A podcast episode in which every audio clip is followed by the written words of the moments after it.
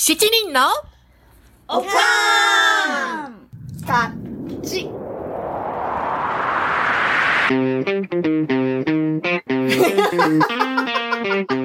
It's from America. カリフォルニアの自然動物編パート1ではサンディやハイジと共に私たちが出くわした動物絡みのエピソードについてお届けしました。ラスカルで可愛いイメージのあるアライグマはサンディの災難話で随分とイメージが変わってしまったのではないでしょうか。さて、パート1の続き、パート2ではどんな動物が出てくるのやら、カリフォルニアには可愛らしい動物もいることをお伝えできるといいのですが。あのー、ハイジのお家のあたりはわからないけど、はい少し郊外の方に出ると、うんフリーウェイのほら標識に鹿の絵があったりとかするじゃない？ね。うんねうんあの、鹿が出てくるから注意っていうやつ。ね。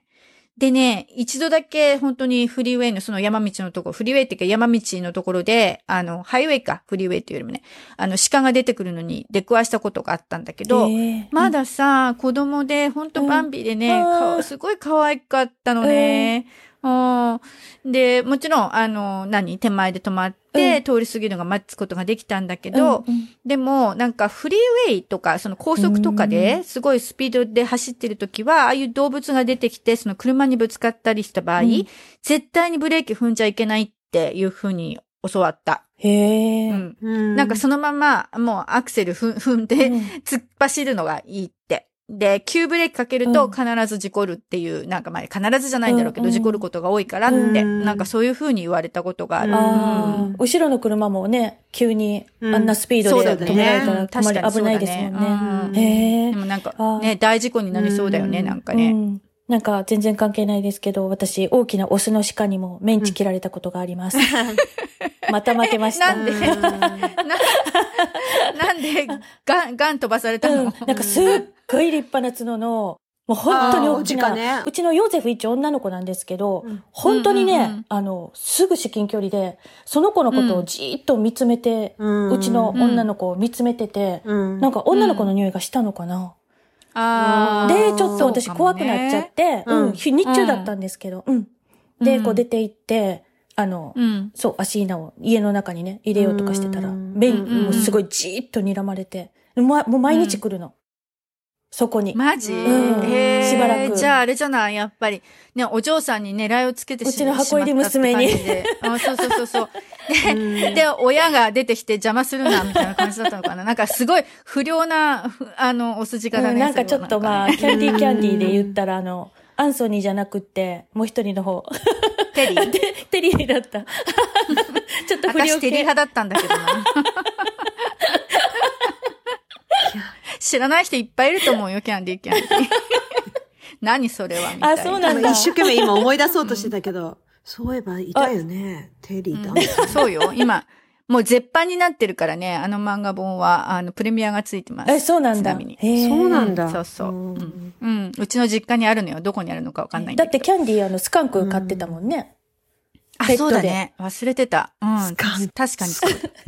ちょっとさ、さっきの鹿の話に戻るけど、あの、はい。うちの義理のお父さんが車運転してた時に、まあ山道で、で、鹿の大群、ダズンって言ったから、ダズンって10人くらいね、で、に、あの、こう、襲われたんじゃなくて、たまたま、あの、なんていうのかな、バーって走って、い横、道を横切るところに車が行っちゃって、出くわしたんだ。う出くわして、やっぱり止まっちゃいけない、あの、けれども、やっぱり、なんていうの、ボンネットとか全部もう登っ、あの、こう、やっぱり来ると止まっちゃうんだって。止まるなって言われて。うんそれで、ボンネットの上とかうんバンバンバーンって乗っかって、それで、うん道を横切ってたんだ。で、もう車ボコボコ。あうんの、天井も。あーすっごい怖かった。窓は壊れなかったけど、で、あの、うん本当にもうくボコボコになって、で、保険が効かないの。うんあ、え、そうな鹿の場合はの動物、うんあ、そう鹿はね、なんだ。だから、うん、事故じゃ事故とあれで、で、聞かなかったで、あ、う結構ね、直すの大変だったんだけどね、うん、そういうことありえ、ましたよ。そうなんだ。うんへえ、結構聞きますよね。なんだ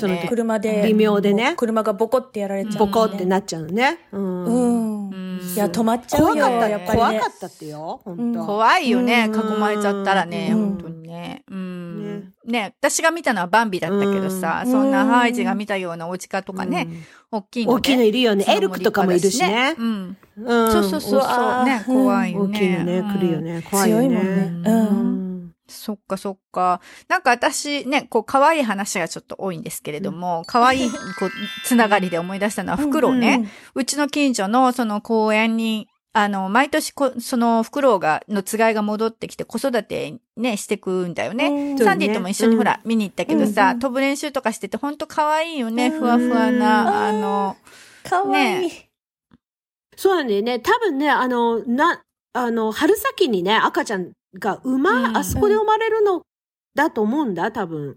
で、うん真っ白なんだよね、赤ちゃんってね。ほん。と。ね産毛がぬいぐね。ぬいぐるみみたいなな感じで産毛でさ、うん。でうね、ん。で、家族揃って大きな木の枝のね、横並びでね、こう、並んでて、で、写真を撮ろうと、なんていうのかな、すごい望遠レンズとかついたカメラ持った人たちがね、休日はもうんうんうん。う、すごいやってくるんだよね。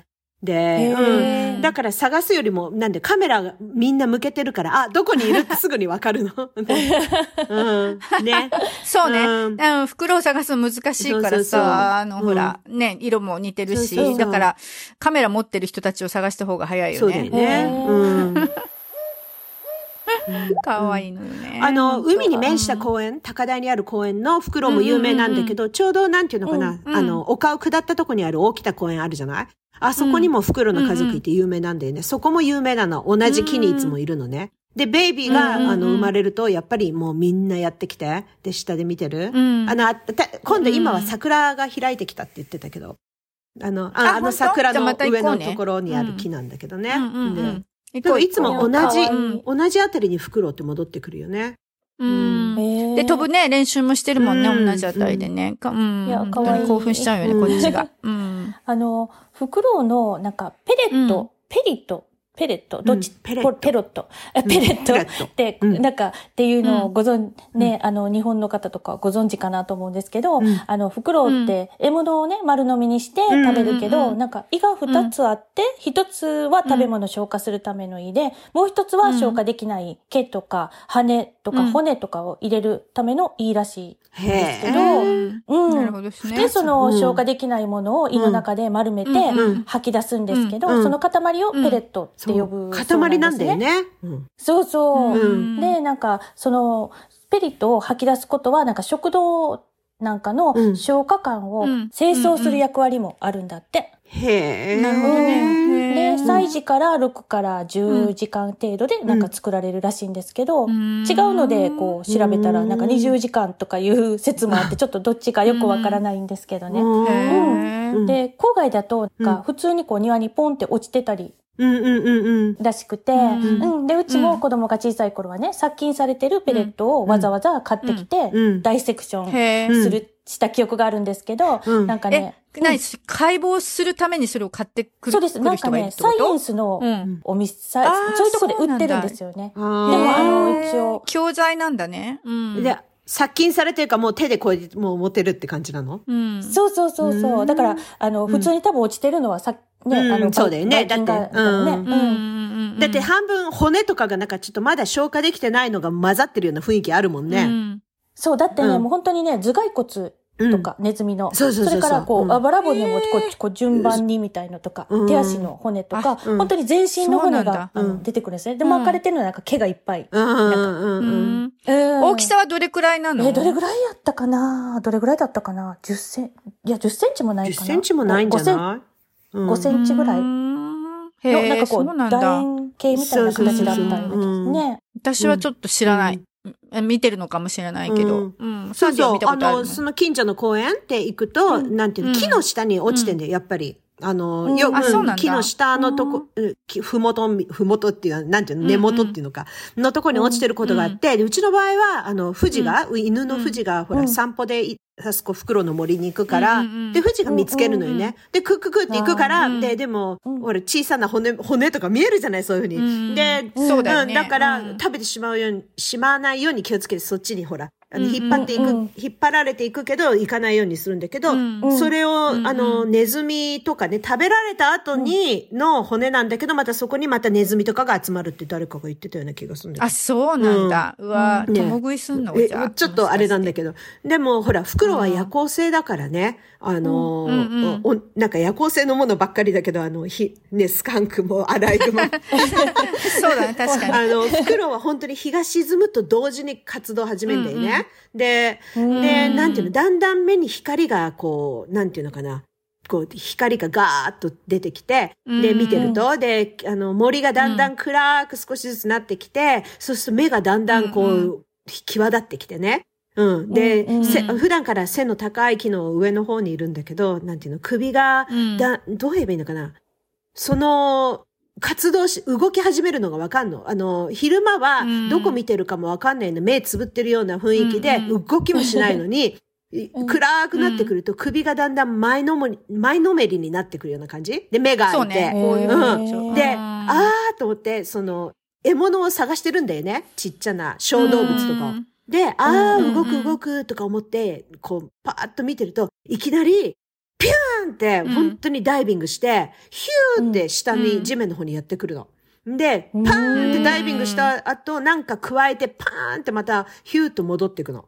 おいたところに。へすごいうんね。すごい。うんあ、の、元いたところの近くに戻る時もある。同じところに戻んない時もあるんだけど、元いたあたりに戻るのね。うん。うん。うん。それで、な子供に餌あげたりとか、すっごい早いんだよ。へなんかーへうん。ーハイジの家の方とか、ほら、ターキーバーチャーとかいるじゃない、なんていうの？こう、うんうんハゲ、うん。ハゲタカみたいなやつ？あれと同じような動きなの。うん。こう、フューってやってきて、狙ってるってしたら急にダイブして、ピューンって下に降りて、また上に戻っていく感じ。うんうん。ううん。ん。で、それをね、そこまで見てるんだけど、でもほら、私は犬と一緒に行くから、だから、うんなんていうのかな、犬が襲われたら良くないから、だからうちの夫君はもうそ,、まあ確かにその時間になったらそこら辺うろうろするなって言うんだけどね。私とかもう、なるほどねフクロウの方見たいからさ、で、なんて ゆっくりしちゃうんだけど、で、でもほら、日本は、日本だとフクロウってそんな珍しくなかったような気がするんだよね。ほうほうって泣いてたじゃんえーねそうかな、うんでもそんな野生のフクロウをなんか日本で普通に見れるとかって。み、見はしないけど、ほら、聞こえてたじゃない、うん鳴き声とかがいつも。あ聞こえるそっかそっか鳴き声がねうんうんだからなんか特別と思わないんだけど、アメリカだとなんかみんな珍しがって、いるよいるよとか見に来るもんなんだなとか思って。うんでもあんな風に見えるのってすごいよね、赤ちゃんからさ。ああ、そうだね。赤ちゃんは可愛いからね。赤ちゃん可愛いね。すごいすごいうんうん。ね。あとね、あの、パンデミック中の時かな、人気のない大通りのバス停で、コヨーテに遭遇したことあったよ。もう街中、へー。完全なる街中。うん。うんうんドキッとするね。公園。うん。ね。公園でもあったよね、一回サンディと一緒に行った時、うちの近所いるんだよね。うん。うん。ね。で、この間、あの、その公園に行ったらさ、あの、今も、その、コヨーテ出没注意っていう、その看板が出てた。うん。だから、まだいるんだなと思って。で、マウンテンライオンがほら、住宅地に出た話とかもあったしねね、パンデミック中ね。ううん。うん。でも、そっからちょっと離れた別の、の、あの、公園のその池、うん。池のところでは、うん。あの、アヒルかな、うん。あの、ワイルドダック、うん。か、カモ、うん。どっちだ？あの、あれ、ワイルドダックってこっちで言ってるやつね。うん。あれが、あの、子育てしてるんだよね、よく。で一回ほんと可愛かったのはね、9匹かな、子供引き連れて。えーそんなに？でそう、すあ生ごいいっぱいいてうんそうそう。うんで、先頭お母さんが泳いでんのよ。で、一生懸命子供たちついてくんだけど、うんうんあの、お母さんね、こう、お遅い子がやっぱりいるわけよ。うんね、2羽とかさ。そうすると、その遅れた子をさ、まあこう待ってたりとかして、こううん一生懸命こう後ろ振り返って気えー、にす振りるのね。返ってんだ。うんそうなの。だから、もう人間もアヒルも子育てって同じなんだなーって感心して、ちょっともうしばらく見入ってしまったんだけど。ああれ見るとかわいそう。うんあの、毎回見るたんびに、あの、子ガモの数が減ってくんだよね。かわいそうだよね。そう、でも、アライグマとかにやられちゃう。うんだよね。うん、そうう。んでもね、そのお母さんは本当なんかね、子育て上手で、うん私もしょっちゅう、まあ何日かに一遍見に行ってたんだけど、もう数えるとね、うんあの、減ってなかったんだよね。だから多分、子育て上手まあ、あ そう、子育て上手。あの、きあの、敵から守るのが、上手だったんだと思うんだけど、うん。うん、すごいなと思って。でね同じ池にね、小亀、小、小亀？うん。小亀もいてさ、で、またそれも可愛くって、ほんとちっちゃいのよ。うん。で、あの、上に上がって甲羅干しするんだけど、うん。その甲羅干ししてる岩がさ、うん人工岩なんだけど、うんそれが亀の形してんの。だから、その亀の形をした岩の上で甲羅干しをしてる子亀っていうんでね、うんまたこれが可愛いんだ可よ、愛いすごい。うん、そう。へーなんかの機会に写真をアップしたいなと思ってまあす。そうですね。可愛いのうん写真いっぱいうん YouTube にアップしましょう。ねえはい。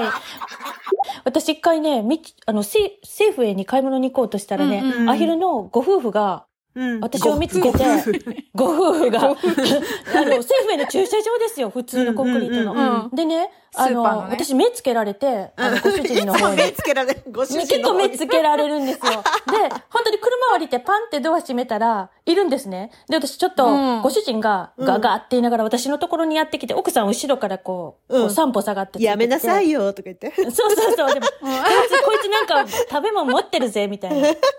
うん。パンあるみたいな感じで、すごい、うんあの、声かけられて、うんで、ごめんってポケット探したらパンなかったんで、ごめん、パンないって言って、そしたら、な、持ってないわよ、この人、みたいな、奥さんが。で、でもね、本当にね、ご主人がね、私の本当にすぐ近くまでやってきて、なんかパンの匂いがしたのかな、うん。うん、で、その時、買い物終わった時に一応パン買って、一応うん。パン買って出て行ったら、いな、うん、いなかったもん。あ他にみ、他に見つけたんだ？わ、ね、そうね。あの、私もさ、それだったら足したいエピソードがあってさ、その、ふ、フクロウがいて、それで、えっ、と、あの、コヨーテも、そ、にも遭遇した公園なんだけど、うんあの、うん。ほら、移民の国じゃない？こっちって。で、いろんな移民の人がいるんだけど、あの、アジア系の某国の家族、あの、ご夫婦がたまに、あの、ダック、ダックと、それから、えっ、と、ガチョ？ウガチョウって何？グース、を、かご、大きなカゴ、本当背中に背負うような大きなカゴね、あの、農家の人が昔の風景であるじゃん。に入れて、それで、あの、紐つけて散歩させてんだよね、あの、芝生のとこに。で、が、で、あれさ、いつも不思議だ。食べるために育ててんのか、ペットとして育ててんのかわかんないけど、で芝生のとこで散歩させてるの、すごい。で、野生のよ。うに。で、でもカゴ、すごい大きなカゴなんだよ。そのカゴで最後は、うん。あの、なんていうの、あ、それで洗濯カゴみたいな、洗濯物入れるカゴみたいのもおばさん持ってて、うんうんうん。お、旦那さんは、あの、竹でできたカゴなんだけど、で、それに入れて持ってくるんだろうね、うちから。で、さんで、紐つ車に乗せてくるんじゃない？そうそうそう。で、うんカゴの中で。ね。で、洗濯カゴの方が、えっ、と、えーうん。アヒルで、それで、竹のカゴの方がガチョウで、それで夫婦でうん紐つけて散歩させてて、ちょっとの間。それで、うんでも、うんあのーすごいクッククック食べてるの、なんか葉っぱとかを。だから、あそこら辺の葉っぱが美味しいのがわかる。うんで、あの、私は犬散歩しながら見てるんだけど、それを。で、うんなんていうのかな。で、なんで帰ってくんだよね。何回か見かけてるんだけど。で、飼ってるんじゃ、すごいね。ペットじゃないですか？うん。ペット、食用なんじゃないかなと思うんだけど、ちょっとわかんないんだけど、悲しい。放放牧してんじゃないの？放牧させてグラスフェッドだね。オーガニック。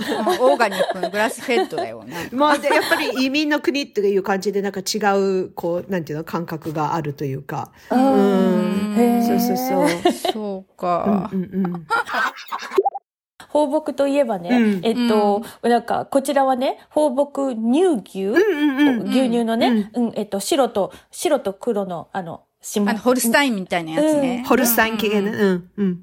うん。なんか、えっと、運転してたら、牛たちが、こう、みんな一列に並んで、こう、違う山の方に、こうんうんうん。う、移動しているのを見かけたんですよね。うんうんみんなすごく歩いてて、さ、一番最後にいた牛がね、うん。なんか、心配そうに後ろを振り返って動かなかったんですよ。うんうんで、うんえ、でと思って、うん。よく見たら、その目線の遠い先に、うん。元いたらだろう場所に一頭の牛がね、うん。あの、背中を向けて、うん。俺は行かないって言って、うん。向こう向いてるの。で、なんか、二頭が姉妹なのか、親子なのか、うん。ちょっとわからないんですけど、もう、でも確実にね、その列の最後の、その、残ってる子を心配してる。で、長い列がどんどん遠ざかっていくんですよ、あっちの山に。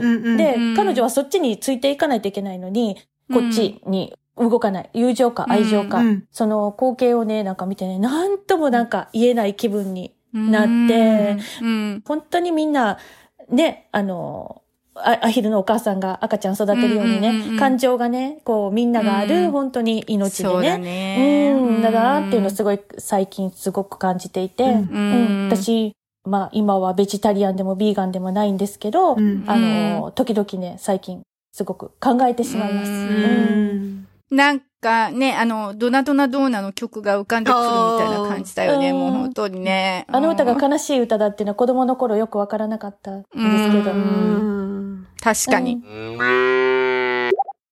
今度は牛の都市伝説？っうん。ていうか、え？どこかで読んだか聞いたのか忘れたんですけど、都市伝説？ととてもつまらない話なんですけど、牛 で牧す。場なんだけど、都市なの。本当だよね、牧場な牧場伝説。って。牧場です。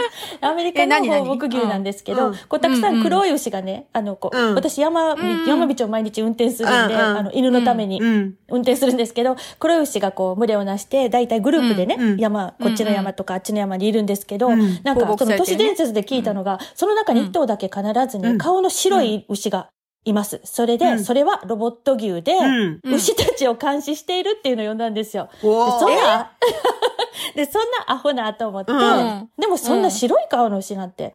で、えっ、と、山道をドライブしてる時に、うんこう注意して群れを見てたら、本当にね、やっぱりね、グループに一頭ね、顔の白い子がいるんですよ。体体黒で、体が黒で、うん顔だけ白いのね。でで、えー？白いから、こっちを向いてるような気がするんです。わかります？え、でも動きは？動きはロボット風なの？それで、うん。で、すごくな、あの、こう、運転してるからじまじまじ見れないけど、うん。何回も何回も何回も通ってみたら、うん。あの、どう見ても何回も本物の牛なんですね。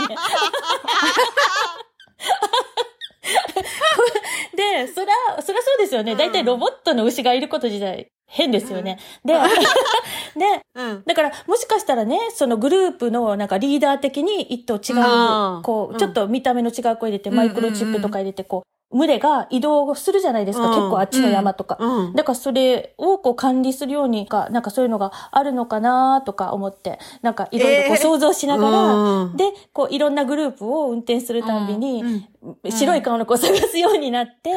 私ね、うん、そしたらやっぱりいるんですよ。どのグループにも。で、何？白い顔が？白い顔の子がい、い。え一匹で一人一頭だけ？え一頭。えでね、うん。それが大体、あ、一頭だと思ってたんですけど、うん。この間ね、三、頭ぐらいいる 群れがいて、うん。赤ちゃんもいたの、顔の白い牛。じゃあそれは染色体のなんかあれで。じゃあやっぱりいるんだよね。うん。いるんだ。うんあれなんじゃないの？かもしかしたらこの子たちがなんかリーダーになるのかなとか思って、また次のグループの。おお。でも実際、リリーダーになってるかどうかわかんないよね。わからない。牧場でいろいろななんか、の牛たちの関係の想像が。意味のないお話でした。失礼いたしました。あの、まあた牛の話でさ、牧草地の話でいくとさ、あの、カリフォルニアってほら、千何百年に一度の干ばつとか今言われて、ね、雨降らないじゃない？で、ここ数年間、降ってんだけど少ないじゃない量が、本当に。うん。で、うんなんか山火事とかさ、断水とか、うん。もう頻繁に言われてて起こってて、まあ、それほら、ハイジとミシェルがサバイバル編とかでね、あの、エピソードで、そうね。ね、やってくれてるから、話してるよね。ね。うん。で、はいで、もうその深刻な水不足なんだけど、放牧されてる牛たちにも影響されてるみたいなのを私は先日発見しました。という、はい、ねなんちゃって。うん。それね、あの、本当あの、牧場でさ、あの、牛たちって牧草を普段食べてるじゃない？うんだけど、もうほら、まず牧、牧場の、あの、牧草地の色が変わってきてるじゃん。昔は緑っぽかったのに、今黄色や茶色になってきてるじゃない、色がうん。あの、水不足で。で、だからやっぱ食べる草とかが、こう、なくなってきちゃって、あの、来てんでしょうね。でさ、去年なんだけどさ、ねうんあの、車に乗って駐車場に止めて、隣、あの、うん。えー牧場のところにあるね、駐車場止めてパッと前見たら、キリンみたいに首を高く伸ばして、ぞ、なんていうの、うんうん。あの、雑草っていうか、木、雑雑木っていうの、うん。の葉っぱうん。を上、あの、うん食べる牛見たことあるの。もう。で、なんて、うん上の方、しあの、下の地面の土食べんじゃなくて、首を上に高く伸ばして食べてんの。で、うん。なんていうの？地球温暖化が進んできたからさ、もう牧草が乾ききっちゃってるから、牛もうん。地面の牧草を食べるよりもね、首を上に伸ばしてうん。葉っぱを食べて、ね、なんていうの、いずれ、うん、かいずれはさ、うん。なんていうのあの、アフリカのキリンとかさ、あの、昔さ、草食恐竜でさ、プラキオザウルスだっけ？っていたじゃないなんていう首の長いの。ああいう風に進化するかなとか思って。もう、牛の首は長いものとかなる日が来るのかもしれないなんて勝手に思ってる。また、牧草地での、あの、空想は、とどまるところを知らないんで。で広もね、広がる広がる。写真、写真っていうかビデオ撮ったから YouTube の方に回しますよ。うん。はい、わかりました。なるほどね YouTube 載せます。まあ、それって確かにね、進化論だよね、うんきっとね。ううんん、確かに。まあ、このポッドキャストをさ、うんもしもこのままずっとね、どっかで残っていってさ、うんそれで未来の人が聞いてくれてさ、昔の牛はこんななんだったんってって、今は首が長いけど昔の牛は違ったんだってとかって思ってくれる日が来るかもしれないよね。そうだね。うん。もう話したらキリがないんだけれども、あの、動物話って、あの、動物園で見るような話じゃなくて、なんか近所うろうろしてる話。うん。なんか、裏庭になんか大きな巨大なネズミが出たと思ったら、オポッサムだったとか、おうん。なんていうの？とか、なんかいろんな話。ああと、ほら、うんハイジのとことか、ワイルドターキーうん。とかね、いっぱいいたりとかね、うんうんうん。そういういっぱいあるけど、うん。長くなっちゃったので、ここら辺でもう、あれさせてもらいます、私は。そうですね。私もねに、ハミングバードとかね、うんモスキートイーターとかキツネとかね、まだまだ話がうんありますけど、うんもう長くなりすぎたので この辺で、はい。そうだね、うん本当思ってた以上にね、動物のエピソードたくさんあるよね。うん私たち3人だけだけど、他のメンバーにも振ったらさ、もっともっといろいろ出てきそうだし、うんまあ、ハイジの話だともう、鳥とか虫のエピソードまでね、行っちゃいそうだからさ、じゃあまた今度ね、次の機会でまた広げてみましょう。。でも楽しかった。ねうん。楽しかったね。うん聞いてくださった皆さんも何か興味ある動物があったら教えてくださいね。おはい待ちしてます。はい。今日は短歌ボンネット鹿に乗られてボッコボコつらいよなんと保険が効かぬ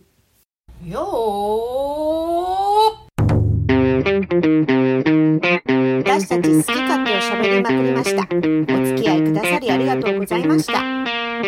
ここでお話ししたことですが、いかなるトラブル責任は負いかねますので、あらかじめご了承ください。Thank you for listening. See you next time. Bye.